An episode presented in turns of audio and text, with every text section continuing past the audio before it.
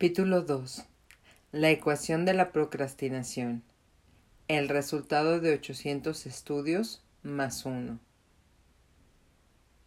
Pues no me lo explico lo que hago, porque no pongo por obra lo que quiero, sino que lo que aborrezco. Eso es lo que hago. San Pablo. El rechazo está minando la moral de Eddie en su primer trabajo como vendedor Presta la mayor de las atenciones en cada seminario de ventas, se ha leído todos los libros recomendados y cada mañana, como es debido, se dice a sí mismo delante del espejo los demás afirmativos. Puedo hacerlo. Soy un ganador. Sin embargo, tras otro día sin una venta, mira el teléfono con pavor. Cuando por fin lo descuelga y llama a otro posible cliente, no espera más respuesta que estoy en una reunión o un despreciativo clic a la mitad de su exposición. Y en efecto, sale trasquilado una vez más. ¿Cuál es la razón? se pregunta. Desmoralizado, organiza la mesa, rellena los papeles para renovar los seguros que le paga la empresa y navega por Internet para saber cómo son los productos de los competidores. Pospone las llamadas de teléfono hasta más tarde, hasta las postrimerías de la jornada, cuando la mayor parte de sus posibles clientes ya están camino de sus casas. Su jefe observa lo que está haciendo y reconoce los síntomas. La decisión de Eddie de dilatar la tarea es el principio del fin de su carrera de vendedor. La expresión de Valerie parece tan vacía como la pantalla del ordenador. Se queda mirándola sabiendo que las palabras deberían estar ahí, las que tendría que haber escrito. Pero nada aparece, ni siquiera una letra. ¿Por qué? ¿Por qué? se pregunta. No es que no haya escrito artículos de este tipo antes, pero por alguna razón es sobre la política municipal que debe entregar el día de mañana le nubla la mente. Escribe, piensa, aprieta con la punta de los dedos las teclas. Pero en la pantalla solo se lee entonces mejor que nada. Se convence de que necesita un pequeño descanso que corta el interminable aburrimiento. Se pone a mandar mensajes a sus amigos, que la dirigen a un sitio de la red muy bueno que hace burla de grupos de música famosos.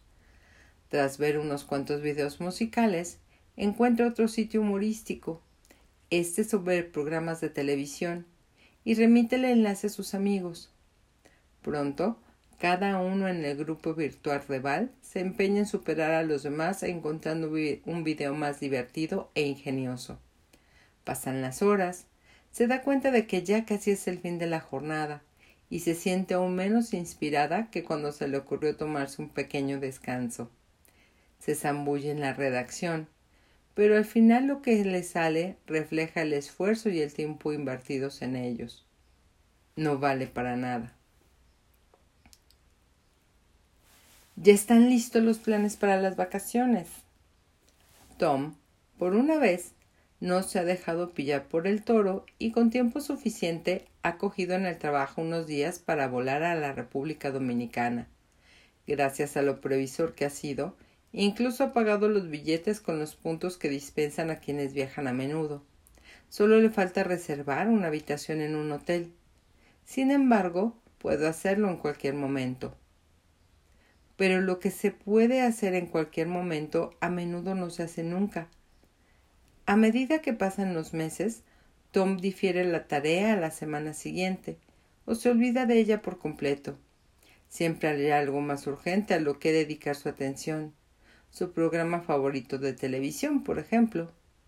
Por fin, pensando en que ya en que, ah, ah, por fin, pensando ya en qué meterá en la maleta, comprende que no hay más semanas para ocuparse de la tarea pendiente y ve que lo ha dejado para demasiado tarde.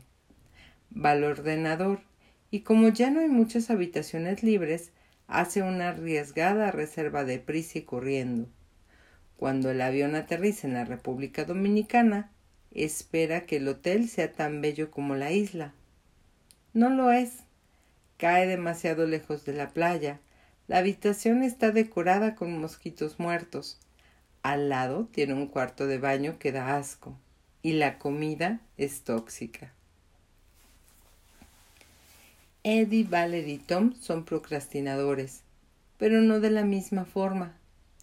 Igual que un coche se queda tirado porque no tiene gasolina, se le ha pinchado un neumático o la batería se ha agotado, hay multitud de causas de la procrastinación, incluso aunque a primera vista el comportamiento sea el mismo. Eddie, Valerie y Tom procrastinan, pero por razones de fondo diferentes. Cada uno de ellos representa una faceta de la ecuación de la procrastinación. La fórmula matemática que deduje para cuantificar las dilaciones irracionales. Entender por qué Valerie, Eddie y Tom posponen sus respectivas tareas es lo esencial en este libro. Con este fin vamos a hacer alguna evaluación más. En el capítulo anterior establecimos el grado en que usted procrastina. En este veremos por qué pospone las cosas. ¿Es usted un Eddie, una Valerie, un Tom o un híbrido de los tres?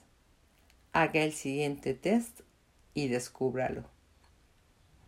Ok, en este caso voy a intentar describirles la tablita. Tenemos el primer renglón donde viene nunca o casi nunca, apenas, a veces, a menudo, siempre o casi siempre. Estas son las columnas. Ahora, la primera pregunta, cuando me pongo lo consigo. Debajo de cada una de las columnas en nunca o casi nunca va el número uno, apenas número dos, a veces número tres, a menudo número cuatro y siempre o casi siempre se califica con el número 5 y toda la tabla está distribuida exactamente igual. Lo que serían las columnas son las que se califican 1, 2, 3, 4 y 5. Las preguntas las vamos marcando una a una. Entonces, primera pregunta, cuando me lo propongo lo consigo. Número 2, el trabajo poco interesante puede conmigo. Número 3. Me atasco porque me seducen actividades que por un tiempo me encantan. Número 4. Cuando me aplico veo los resultados. Número 5. Ojalá pudiese disfrutar con mi trabajo. Número 6. Emprendo tareas que al principio parecen divertidas sin pensar en las repercusiones. Número 7. Si lo intento con suficientes ganas lo lograré. Número 8. Parece que mis actividades laborales no, más bien, no parece que mis actividades laborales tengan sentido. Número 9. Cuando me topo con una tentación, las ansias pueden ser intensas. Número 10. Confío en que mis esfuerzos serán recompensados. Número 11. El trabajo me aburre. Número 12. Mis acciones y palabras me proporcionan placer a corto plazo en vez de satisfacer mis metas a largo plazo. Número 13. Soy persistente y sé apañármelas. Número 14. Me falta entusiasmo para cumplir con mis responsabilidades. Número 15. Cuando una diversión atractiva se me cruza en el camino, me dejo llevar fácilmente. Número 16. Sean cuales sean los problemas que se crucen en mi camino, acabaré por superarlos. Número 17. Cuando una tarea es tediosa, una y otra vez me pierdo en plácidas ensoñaciones en vez de concentrarme. Número 18. Me cuesta dejar para más adelante oportunidades placenteras que aparecen de repente. Número 19. Puedo superar las dificultades con el esfuerzo que haga. Número 20. No disfruto con mi trabajo. Número 21.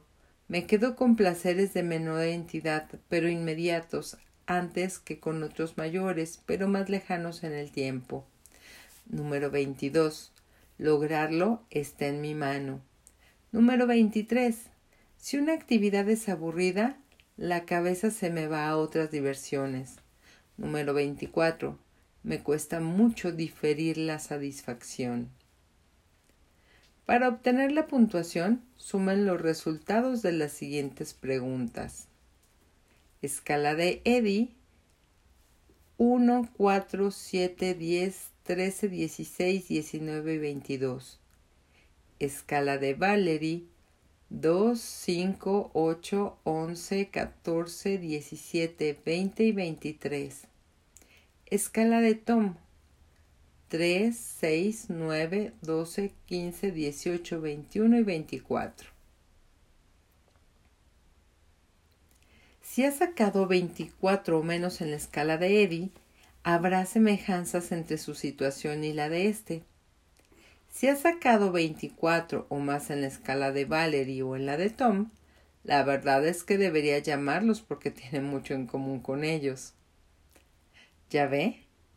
Eddie, Valerie y Tom representan los tres elementos básicos de la motivación, las expectativas, la valoración y el tiempo respectivamente. Cuando haya captado la naturaleza de sus situaciones, entenderá los componentes de la ecuación de la procrastinación. Tras ello, veremos cómo casan esas piezas entre sí para constituir la fórmula entera. Sí, habrá matemáticas, pero no se eche atrás. Con solo dos vistosas páginas de Sí, la revista de ciencias para los más jóvenes, bastó para dar una versión de este principio. Si un chico de 12 años lo pilla, usted también. Vamos a dejar hasta aquí la grabación del día de hoy. Vamos a hacer nuestro test para ver por dónde andamos, si somos un Eddie, una Valerie o un Tom. Por favor, si alguien quiere eh, que, le, que le comparta lo que es esta tablita, pueden mandarme un correo. Mi correo electrónico se los comparto. C de casa, L de Laura, dos veces la letra A, R de ratón y latina R de ratón A, arroba gmail.com. Si quieren se lo puedo compartir por ahí. Créanme, sus datos de correo jamás los uso para absolutamente nada. Seguimos mañana. Bye.